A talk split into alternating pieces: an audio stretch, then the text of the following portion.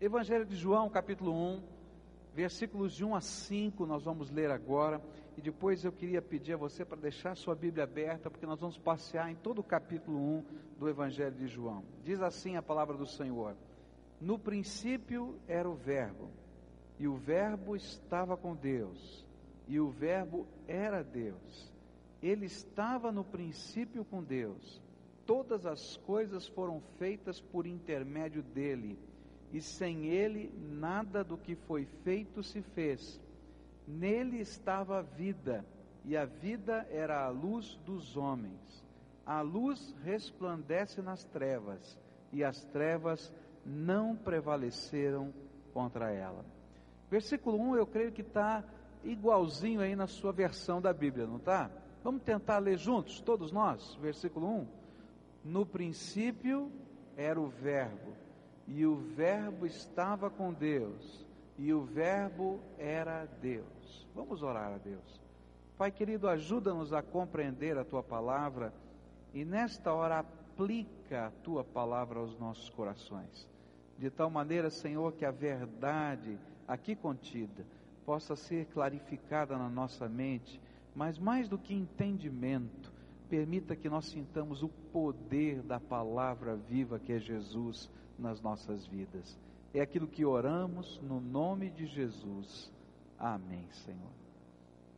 A pergunta que esse texto gera no nosso coração, ou talvez a pergunta que João queria responder, que certamente existia no coração daqueles que leriam o seu evangelho, era: quem é Jesus? Quem é Jesus? E na verdade, essa é uma pergunta que corre os anos. E essa é uma resposta que os teólogos ao longo do tempo tentaram dar. Quem é Jesus? E se você andar pela rua e perguntar para alguém quem é Jesus, você vai ouvir algumas respostas diferentes. A gente pode ouvir nos dias de hoje algumas opiniões. Algumas pessoas vão dizer assim: olha, para mim Jesus era um grande sábio. Jesus era um homem muito capaz, muito inteligente, um homem iluminado, alguns vão dizer. Outros, como os islâmicos, vão dizer assim: olha, Jesus era um profeta. Ele era um dos profetas. Nós gostamos das palavras de Jesus porque ele foi um dos profetas. E o nosso último profeta Maomé falou a respeito dele. Se você falar com um judeu, ele vai dizer: bom, para nós Jesus era um rabi, um professor da lei, mas herético e com grandes tendências políticas, e por isso que ele foi morto pelos romanos. Se você perguntar aos historiadores, vão dizer assim: olha, Jesus era um revolucionário. As suas ideias eram, estavam tão além do seu tempo que geraram a sua morte. Se você perguntar a um espírita quem é Jesus, ele vai dizer assim: Olha, Jesus para mim é o último eon, é a última cadeia das reencarnações para chegar até Deus. Mas quem é Jesus segundo a Bíblia? O que, que a Bíblia ensina a respeito de Jesus? Esta era a preocupação de João ao escrever o prólogo do seu Evangelho. E na verdade, se você comparar o prólogo do Evangelho de João com o prólogo da primeira epístola de João, você vai ver que essa era uma preocupação constante no coração do apóstolo, que as pessoas pudessem entender quem é Jesus. Já naqueles dias, no meio da igreja, começaram a entrar algumas ideias heréticas, e que certamente João, o apóstolo, cheio do Espírito, movido pelo Espírito de Deus, queria combater, ensinando quem é Jesus. Então, nessa manhã, eu queria começar a estudar esse texto com essa pergunta na mente: Quem é Jesus? O que, que a Bíblia fala sobre Jesus? O que, que eu posso crer sobre Jesus? A primeira coisa que o texto diz está lá no verso 1. Vamos ler juntos de novo? No princípio era o Verbo, e o Verbo estava com Deus, e o Verbo era Deus. O que, que a Bíblia diz a respeito de Jesus? João, apóstolo, está dizendo que Jesus não era outra pessoa senão o próprio Deus que se fez homem e habitou entre nós.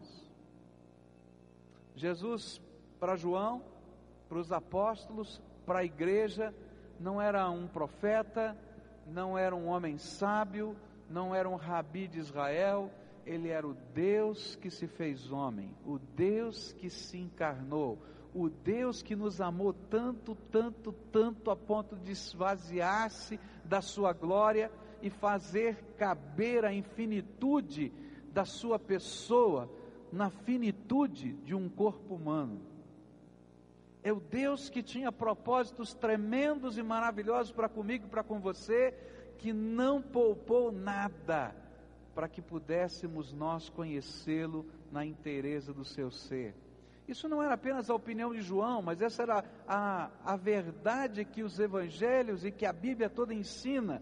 Se você olhar, por exemplo, o livro de Filipenses, capítulo 2, a partir do verso 5 até o verso 11, você vai encontrar o apóstolo Paulo falando a mesma coisa. Olha só o que a Bíblia diz: Tem de vós aquele sentimento que houve também em Cristo Jesus, o qual, subsistindo em forma de Deus, não considerou o ser igual a Deus coisa a que se devia ferrar, mas esvaziou-se a si mesmo, tomando a forma de servo e tornando-se semelhante aos homens. E achado na forma de homem, humilhou-se a si mesmo, e tomando tornando-se obediente até a morte, e morte de cruz. Pelo que também Deus o exaltou soberanamente, lhe deu o um nome que é sobre todo nome, para que ao nome de Jesus se dobre todo o joelho, dos que estão nos céus e na terra e debaixo da terra, e toda língua confesse que Jesus Cristo é Senhor, para a glória de Deus Pai. O que a Bíblia vai ensinar a respeito de Jesus é que Jesus faz parte da Trindade divina. Se existe uma doutrina difícil para a gente entender, é a doutrina da Trindade. Ainda que ela seja básica para a nossa fé, ela talvez seja uma das doutrinas mais difíceis de se compreender. Porque a Trindade vai dizer que existe um só Deus, que ele se manifesta para nós de três formas ou em três pessoas. Ele é o Pai, ele é o Filho Jesus e ele é o Espírito Santo. E aí a minha matemática começa a falhar e eu não consigo entender. Porque para mim um mais um mais um é igual a três. Mas a Bíblia vai me dizer que Deus Pai, Deus Filho e Deus Espírito Santo é igual a um. E aí eu começo a não entender nada da matemática divina. Eu não entendo exatamente como é que funciona a Trindade divina. Há alguns exemplos que a palavra, o que a história vão nos ajudando a compreender, mas ao mesmo tempo esses exemplos são tão pobres para a gente entender a grandeza dessa doutrina. Mas o que a Bíblia está me dizendo é que Jesus fazia parte dessa divindade. E de alguma maneira ele se esvaziou para caber na forma humana. E cabendo na forma humana, ele veio com um propósito: o propósito de salvar a minha vida. Para João e para a igreja, Jesus não podia ser só um profeta, um sábio, um professor da lei, ele era o Deus que se fez carne e habitou entre nós. E ele diz isso claramente no verso 14: E o Verbo se fez carne e habitou entre nós, cheio de graça e de verdade, e vimos a sua glória como a glória do unigênito do Pai. A sua glória foi vista, porque ele se fez carne e habitou entre nós. Não bastavam palavras, não bastavam profecias, não bastavam belas promessas, ele teve que vir e viver entre os homens, senão nós não conheceríamos de fato quem é Jesus e quem é Deus. Há uma história que eu ouvi alguns anos atrás e que chamou a minha atenção, porque ela ilustra o que Deus fez por mim em Cristo. A história fala de um garoto que estava no fundo do quintal, brincando. E aí ele viu uma carreira de formigas. Sabe aquelas formigas cortadeiras, né? A gente chama de saúva, aquela, aquela formiga meio vermelha, grandona. E aquela formiga ela tem uma capacidade de carregar folhas que ela corta e leva para o formigueiro, que são muito maiores do que o tamanho do seu corpo. E aquele garotinho estava lá, olhando, brincando, viu aquela carreira de formigas, carregando as suas folhinhas, e ele ficou com dó da formiga saúva. E ele começou a olhar aquela formiguinha carregando aquela, aquela, aquele pedaço de folha tão grande, tão grande. E aí então ele quis ajudar a formiguinha. E ele pegou a formiguinha com a mão, né? A saúva com a mão, para colocar bem pertinho do formigueiro. E aí você pode imaginar o que aconteceu. Aquela formiga tem uma ferroada que dói e dói muito. E aí aquela formiga, quando se viu na mão do garotinho, não teve dúvida, colocou o seu ferrão e aquele garoto chorava, e chorava, e gritava. E a mamãe correu para o fundo do quintal. E chegou lá e tratou e passou alguma coisa no dedo, mas aquele garotinho não parava de chorar, ele continuava chorando e chorando e chorando. E ela não entendia mais por que, que ele chorava tanto. E ela disse: Mas filhinho, o que é que você tem? Nós já tratamos o dedo, o que, que acontece? Não, mamãe, eu estou chorando porque eu estou muito triste. Mas por que, que você está triste, filho? Ah, eu estou muito triste porque eu só queria ajudar a formiguinha, ela não entendeu, ela me machucou. Eu não queria fazer mal para ela, eu queria que ela fosse pertinho do formigueiro. Ela estava carregando um peso tão grande e chorava com aquele sentimento. Né? E aí a mamãe entendeu que aquela era uma grande oportunidade para explicar quem é Jesus.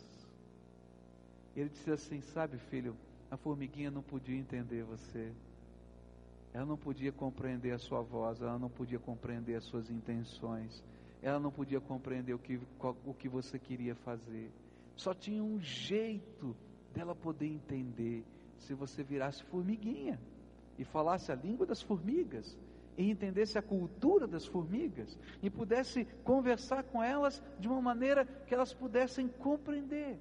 E aí a mamãe, na sua sabedoria, disse para o seu filho: foi isso que Papai do céu fez por nós.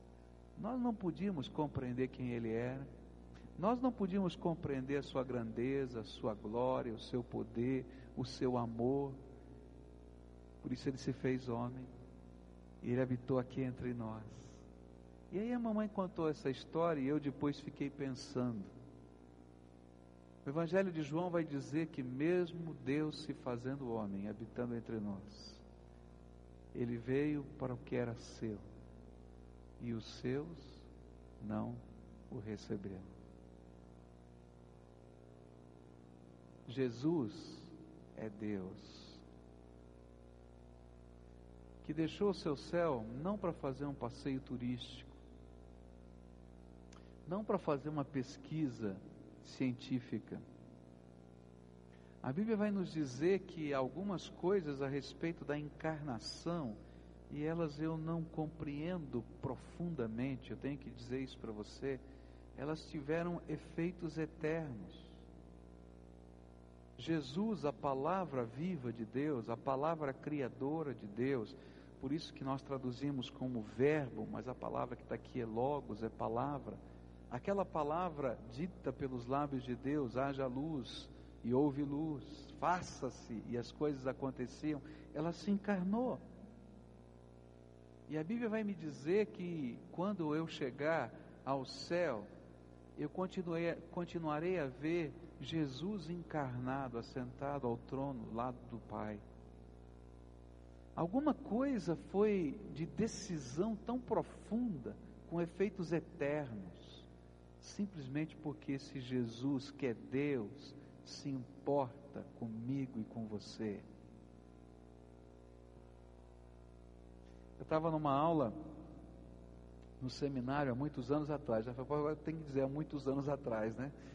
E o professor estava falando sobre o cuidado e o carinho do pai para com os filhos. E ele começou a comentar que muitas vezes é tão fácil para um pai deixar de comprar alguma coisa para si, não é? e, e comprar para o seu filho. E ele começou a dizer do sapato, que às vezes o sapato fura, não é? E a gente é capaz de dar um jeitinho ali no sapato para aguentar mais um pouco, porque o filho precisa de um tênis. E naquela hora toda a classe olhou para o sapato dele, né? E ele disse: Ninguém olha para o meu sapato, porque o dele estava furado. Né? E assim, eu fiquei pensando, lembrando dessa história, dizendo assim: como o amor nos leva a tomar atitudes tão sérias, tão comprometidas, às vezes, algumas vezes até irreversíveis, para que a gente possa abençoar a vida daqueles que nós amamos. Quantas vezes eu já vi um pai pegar os seus bens, vendê-los em vida, não é? Para investir tudo, tudo, tudo na vida de um filho. Quando eu leio aqui a palavra de Deus e quando vejo que Jesus é o Deus que se fez carne, eu entendo que Deus me ama. Como Deus me ama. Você pode imaginar a tecnologia do céu? Você consegue imaginar a tecnologia do céu? Eu não consigo imaginar a tecnologia do céu. Se é que a gente pode usar esse termo, mas eu posso dizer para você que o céu tem muito mais coisas tremendas tecnológicas do que aqui. Eu posso imaginar o meu Deus deixando toda a glória do céu para caber na forma humana e viver no mundo de dois mil anos atrás, só porque me ama só porque me ama. E mais, a Bíblia vai dizer que ele não somente se encarnou por mim, mas ele tomou o meu lugar na cruz do Calvário, só por mim. Jesus é Deus, ele não é um profeta, ele não é um sábio, ele veio aqui revelar para mim a glória e a misericórdia dele para que eu pudesse conhecê-lo. Jesus é o Deus que se revela, que se mostra. Se você começar a ler os livros de filosofia, da chamada metafísica, você vai encontrar os homens tentando descobrir quem é Deus. E lá no passado, na história, os filósofos tentando descobrir, dizendo: olha, que existe algum ser supremo e que existe algum Criador, nós podemos crer por quê? E aí eles começam, aqueles filósofos começam a dizer, sem conhecer nada da palavra, sem conhecer nada a respeito das escrituras, eles começam a dizer: olha, existe uma lógica no universo. E se existe uma lógica, deve, ter, deve existir um ser lógico que criou as leis dessa lógica. Diz, existe uma organização no universo. E se existe essa organização no universo, tem que ter um organizador. As coisas não se organizam naturalmente elas se acomodam, mas não se organizam. Se você pegar um monte de pedras, colocar dentro de um balde, chacoalhar, elas vão se acomodar cada uma no seu lugar, de tal maneira que possam estar justapostas. Mas dificilmente elas serão organizadas nos tamanhos, nas ordens e assim por diante. Mas o universo todo tem uma organização e não apenas uma justa posição. E eles diziam: tem que ter um organizador. Mas eles não conseguiam conhecer a natureza desse organizador, a bondade, o caráter. E então Deus se fez carne para que eu pudesse saber quem Ele é, como Ele é. E o apóstolo Paulo vai dizer que Jesus é a perfeita imagem do Deus vivo, para que nós possamos compreender quem Ele é. A Bíblia vai dizer mais: que Jesus é Deus e é Deus por toda a eternidade. No princípio era o Verbo, e o Verbo estava com Deus, e o Verbo era Deus. Ele estava no princípio com Deus, verso 2, verso 30. Este é aquele de quem eu disse: Depois de mim vem um varão que passou adiante de mim, porque antes de mim ele já existia.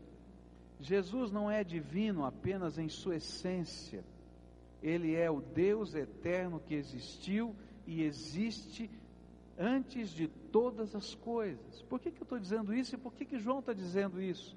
Porque houve um momento na história que alguém disse assim: olha, tá certo, Jesus é divino, mas a divindade de Jesus, ela foi injetada no corpo e na mente de um homem chamado Jesus que existiu.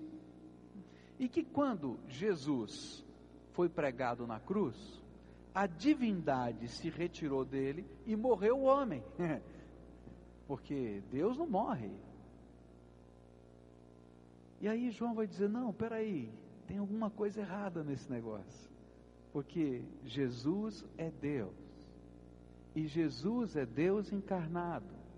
E Jesus é o Deus encarnado que não veio sobre um homem que nasceu nessa terra, não, ele se encarnou. E ele existia antes do mundo existir. E ele é eterno em todos os seus sentidos. E foi ele que tomou meu lugar na cruz. E aí ele vai dizer exatamente isso: que na ressurreição dele, Jesus não era apenas um espírito ou um fantasma, mas o seu corpo havia ressuscitado, e esse era o Senhor da minha vida. Jesus é Deus eterno. É um problema para a mente humana a eternidade. Esse é um problema sério. Pensar em eternidade é complicado. O homem tem uma facilidade de pensar na eternidade futura. Há alguma coisa dentro do espírito humano que deseja a eternidade futura. Se eu falar em vida eterna, se eu falar em vida depois da morte, se eu falar em coisas que tenham a ver com o futuro, você vai parar para ouvir e há algum senso dentro de você que diz assim: que bom, eu gostaria de crer, eu até creio nisso. Agora, quando eu falo em eternidade passada, hum, aí parece que a mente humana dá um nó. Eu tenho aqui uma teoria para mim, né? Que a mente humana sempre vai dar um nó, porque nós somos criação. E criação tem começo. E a gente não consegue comparar com mais nada, porque tudo que está à nossa volta é criado. E tudo que é criado tem começo mas Deus é o Criador que não tem começo. E isso é tão complicado porque transcende completamente a minha natureza. Deus é eterno. E o que João está dizendo é que se Jesus é Deus, Ele é eterno. Ele existia antes de todas as coisas. Ele é o começo de todas as coisas. A Bíblia vai dizer: Ele é o Alfa e o Ômega ele é o princípio e o fim. Ele começa todas as coisas e ele tem o poder para terminar todas as coisas. A Bíblia vai dizer que tudo que existe nessa terra foi criado por ele porque ele existia antes de todas essas coisas. Jesus respondendo aos fariseus do seu tempo, no capítulo 8, versículo 58 de João, diz assim: Respondeu-lhe Jesus: Em verdade, em verdade vos digo que antes de Abraão, que Abraão existisse, eu sou. E aqui existem duas coisas tremendas. Antes de Abraão, Jesus já existia, e o nome que ele deu, ou a colocação que ele fez, eu sou. Você lembra da conversa de Deus com Moisés no Velho Testamento? Qual é teu nome, Deus? Eu sou o que sou. E esse nome eu sou virou o nome eterno colocado nas Escrituras a respeito de Deus, que nós traduzimos por Jeová ou por Iavé. E Jesus estava dizendo: antes que Abraão existisse Iavé, eu sou. Consegue entender? Jesus é eterno. As profecias que falam a respeito de Jesus já diziam isso, Isaías 9,6 porque um menino nos nasceu, um filho se nos deu, e o governo estará sobre os seus ombros, e o seu nome será maravilhoso conselheiro, Deus forte, Pai eterno, Pai da eternidade, príncipe da paz. Jesus é o eterno Deus que nos amou tanto, a ponto de se fazer carne e habitar entre nós. Jesus é Deus, e João vai dizer nos versículos 3 e 4 que ele não somente é Deus eterno, mas ele é o Criador de todas as coisas junto com o Pai. Verso 3 diz assim: Todas as coisas foram feitas por intermédio dele, e sem ele nada do que foi feito se fez. Nele estava a vida, e a vida era a luz dos homens. Verso 10: Estava ele no mundo, e o mundo foi feito por intermédio dele, e o mundo não o conheceu. E quando você lê João, você precisa ler Gênesis 1. E quando você lê Gênesis 1, você tem que ler João, para você compreender o que está ali. A Bíblia vai nos dizer que tudo que foi criado, foi criado pela palavra de Deus. Não é isso?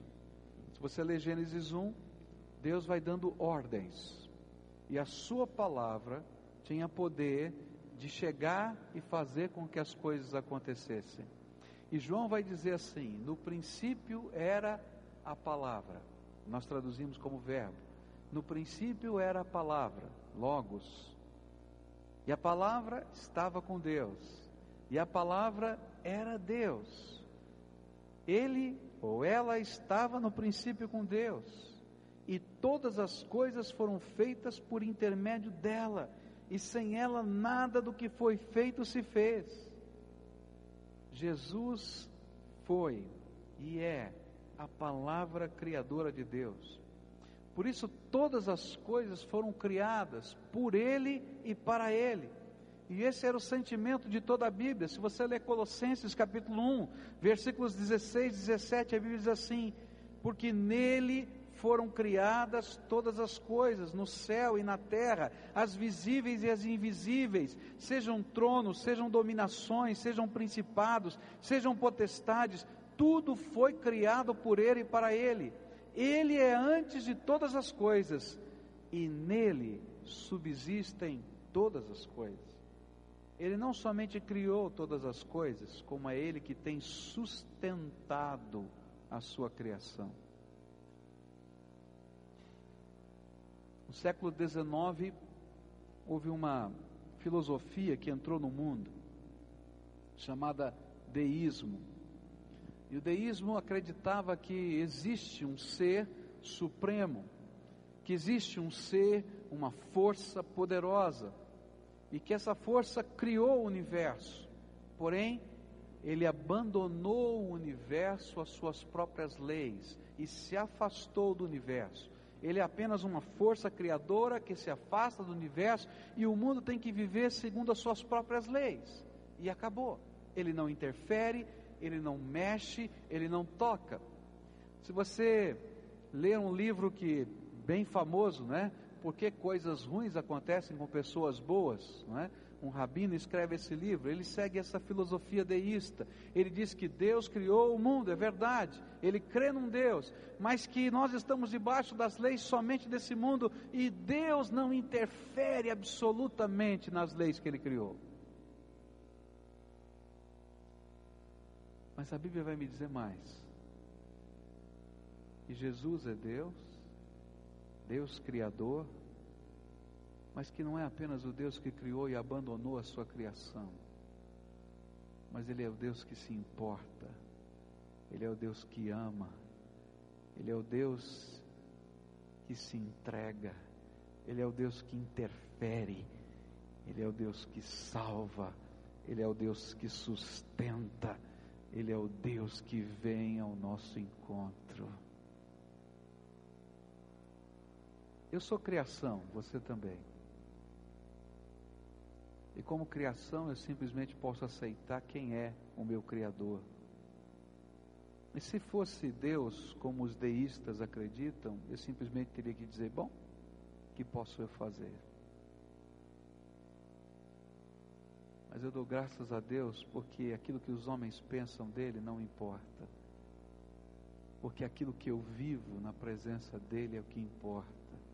E o que eu tenho vivido é um Deus que se importa comigo um Deus que tem vindo ao meu encontro, um Deus que tem ouvido as minhas orações, um Deus que tem intervido em circunstâncias que eu nem podia imaginar que seriam possíveis, porque são contrárias a toda a natureza e todas as coisas. E eu posso dizer: trago no meu corpo as marcas de um Deus que intervém. Trago na minha história as marcas de um Deus que intervém. Jesus é a principal marca de um Deus que intervém, se faz carne, habita entre nós. Ele, como sustentador desse universo e não somente como criador, ele não podia deixar esse universo caminhar para a sua catástrofe, para a sua ruína final, sem qualquer esperança. Por isso ele veio para ser esperança e salvação nessa terra. Esse é o Jesus que eu adoro. Eu não sei como é o Jesus que você adora. Algum tempo atrás eu sentei com um senhor espírita para estudar a respeito de Jesus. Ele veio ao meu gabinete e disse: Olha, pastor, eu creio em Jesus. Ele disse: É. Então vamos ver se você crê no mesmo Jesus que eu creio. Ele ficou pensando: Por quê? Eu falei, Não, me diz quem é Jesus para você. E aí ele começou a me explicar quem era Jesus. Ele começou a dizer que Jesus era um ser iluminado, que tinha passado por várias reencarnações, que tinha se purificado a tanto, tanto, tanto, chegando ao ponto máximo das cadeias evolutivas para chegar quase, quase pertinho de Deus no último eon. Por isso, ele era um espírito iluminado. E eu virei para ele e disse assim: Que pena, esse não é o Jesus que eu adoro. Mas como não é o Jesus que você adora? Não. O Jesus que eu adoro é Deus. Ele não está no último eon. Ele é Deus. O Jesus que eu adoro nasceu de Maria. Nasceu de uma virgem, porque a Bíblia diz isso. Nasceu porque o Espírito Santo de Deus de alguma maneira que eu não sei explicar, que não tem nada a ver com a sexualidade humana, gerou-se dentro dela e cresceu entre nós. O Jesus que eu adoro cresceu entre os homens, tinha uma natureza humana, mas tinha também toda a natureza divina. E esse Jesus é a perfeita revelação do Deus vivo. E se eu posso conhecer alguma coisa de Deus, eu tenho que olhar para Jesus. E ele me amou tanto, tanto, tanto, que não somente se encarnou, mas tomou o meu lugar na cruz do Calvário. Morreu por mim. E a Bíblia diz que ele desceu ao Hades, ao inferno, e tomou das mãos de Satanás as chaves da morte e do inferno, e ressuscitou o terceiro dia, e tendo ressuscitado e trazendo nas mãos as chaves da morte e do inferno, ele tem as portas da vida eterna abertas para quem o invoca. É esse Jesus que eu adoro. É o mesmo que o seu? Ele disse: Não. Quem é Jesus para você? Eu quero dizer para você que se Jesus não for esse ser, esse Senhor, alguma coisa está errado. Quantas vezes eu tenho ouvido pessoas dizendo, pastor, eu e Jesus só somos assim, mas quem é Jesus para você? Porque quando eu olho para Jesus dessa maneira, eu tenho que me curvar a Ele como Senhor da minha vida e como Salvador da minha alma. Eu tenho que me curvar diante dele e adorá-lo, como aqueles que o viram ressuscitado não puderam fazer outra coisa a não ser lançar-se aos pés de Jesus e adorá-lo. É tremendo isso, a gente vai lendo os relatos da vida de Jesus e do ministério de Jesus, os apóstolos vão seguindo Jesus, eles vão entendendo que Jesus é o Messias, eles vão tendo compreensões a respeito de Jesus, mas quando Jesus aparece diante deles ressuscitado, muda. E aquelas mulheres que o viram se lançaram aos seus pés, e a Bíblia diz: e o adoraram, porque ele é digno da adoração. E quando a gente lê o Apocalipse, a linguagem muda. Eles não estão mais com o rabi, eles não estão mais com o mestre, eles estão adorando aquele que é Senhor sobre os céus, sobre a terra, sobre tudo, o Deus vivo e verdadeiro, o meu Salvador e o seu Salvador. Esse é Jesus. Quem é Jesus para você? Quem é Jesus para você?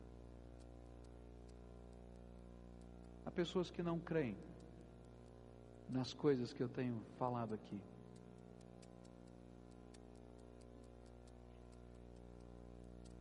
Se não crerem, não alterem nada a natureza do meu Senhor.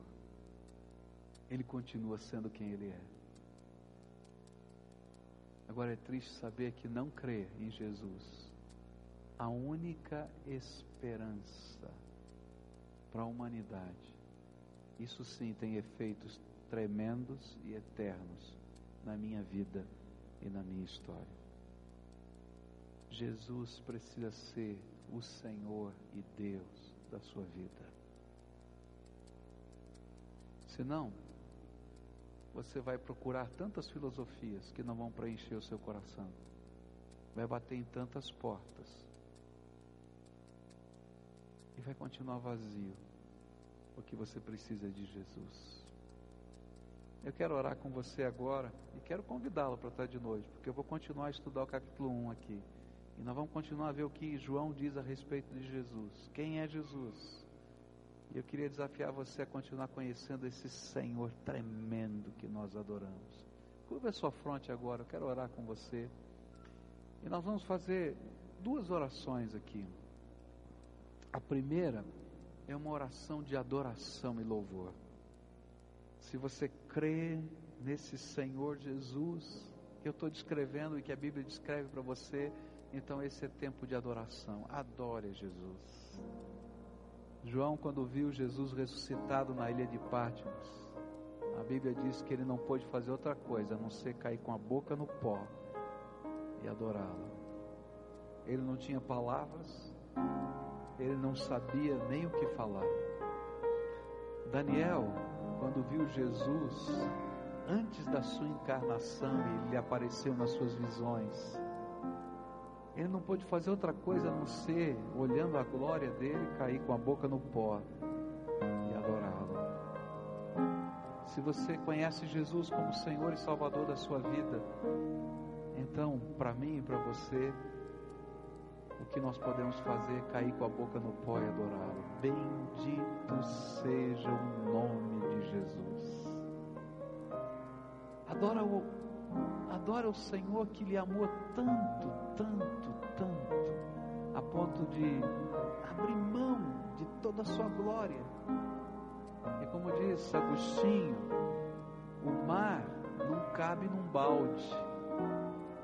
Ele que era infinito, não cabia na finitude humana, então ele teve que se esvaziar. Você pode imaginar quanto da glória dele, quanto do poder dele, quanto da majestade dele, quanto da sua capacidade, da sua força, ele teve que abrir mão para caber na forma humana. Ele é digno da minha adoração. Você pode imaginar o que significa, ou o que significou para Jesus, o Deus encarnado descer ao inferno? Às vezes a gente não entende isso, né? Aqueles três dias da morte dele, até a sua ressurreição foi lá por mim.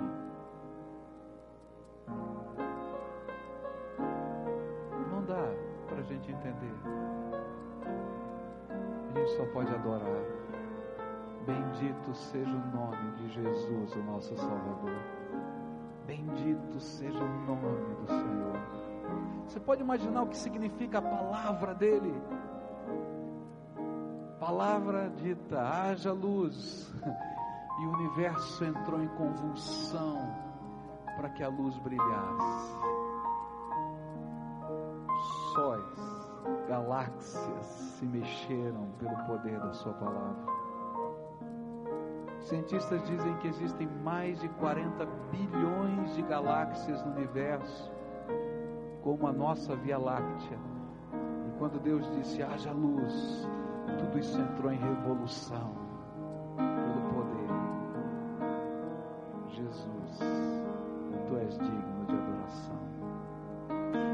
imaginar o micro-universo.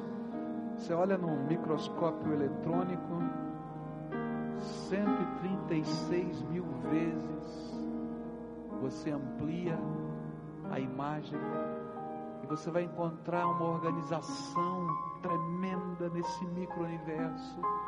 E aquilo aconteceu porque Jesus, meu Criador, meu Senhor, palavra viva do Deus eterno, desse haja e aconteceu. Bendito seja o nome de Jesus. Bendito seja o nome de Jesus. Bendito seja, Senhor. Bendito seja. Mas, querido, se você ainda não conhece esse Jesus, se Jesus para você é um filósofo, se Jesus para você é um profeta, se Jesus para você é um homem iluminado, se Jesus para você é alguma coisa que você não entendeu ainda, eu quero dizer, você está perdendo tanto, porque Jesus é muito mais do que você pode imaginar.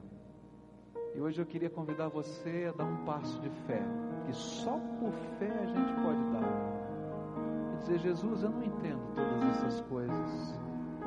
Eu não compreendo tudo.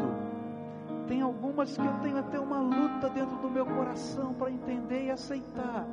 Algumas a minha mente entra em revolução. Mas se tu és Deus, e se tu me amas, queria te convidar para entrar na minha vida, no meu coração e te dar toda a liberdade para o Senhor se revelar para mim, porque eu quero te conhecer como pessoa. Um dia eu fiz uma oração assim. E se hoje eu estou aqui, é porque um dia eu fiz uma oração assim. Jesus fala, e Ele vai falar ao teu coração. Então abre a porta e convida. E sabe, ele diz que aquele que invoca o seu nome, de maneira nenhuma ele lança fora. Ele vai lá. Então, se você está vivendo essa dúvida dentro da sua alma, diz para Jesus: Tenho dificuldade de crer, tem tanta coisa na minha mente. Mas se tu és o Deus vivo, escuta o meu clamor, se revela para mim. Entra no meu coração, eu quero te experimentar, eu quero sentir aquilo que os apóstolos sentiram, aquilo que as mulheres sentiram quando viram o Cristo ressuscitado. Quero um dia poder te adorar em espírito e em verdade. Vamos orar assim? Senhor Jesus, bendito seja o teu nome, glorificado seja o Senhor. E eu sei, Senhor, que nesta hora, Algumas pessoas que estão aqui estão vivendo uma luta tão grande. Porque, Senhor, só pela fé a gente pode crer nestas coisas. Só pela fé que é marcada pela tua presença. Só pela fé que é marcada pelo derramar do teu espírito. Só pela fé, Senhor, que é corroborada pelas manifestações da tua graça, é que podemos crer.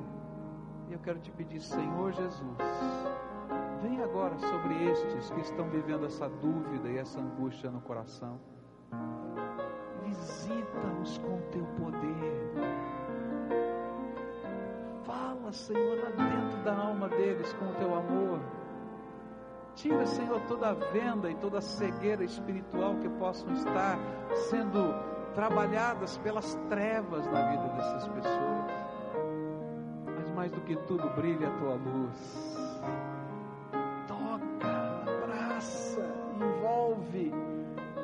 Tal maneira, Senhor, que eles possam junto conosco dizer: Bendito seja Jesus, o meu Salvador, o meu Senhor, o meu Rei, o meu Deus, porque o Senhor é digno de toda a honra, toda a glória, todo louvor e toda adoração. Aleluia. Aleluia. Amém. E amém. Bendito seja o nome de Jesus. Vamos dizer juntos? Bendito seja o nome de Jesus. Não está no programa, mas eu queria cantar aquela música que fala que Jesus se humilhou por nós. Será que você canta conosco? Eu sei que depois João vai cantar mais uma vez, não é isso? Mas antes disso, todos nós juntos, vamos ficar de pé e vamos adorar Jesus. Dá a mão para quem está perto de você, fecha aí e vamos fazer um coro gostoso de adoração. Queria fazer uma pergunta para você. Você tem na sua vida uma marca da presença de Jesus? Você tem uma lembrança da presença de Jesus? Você tem algo forte da graça de Deus que tem marcado a tua vida? Tem mesmo? Quem tem, diga amém.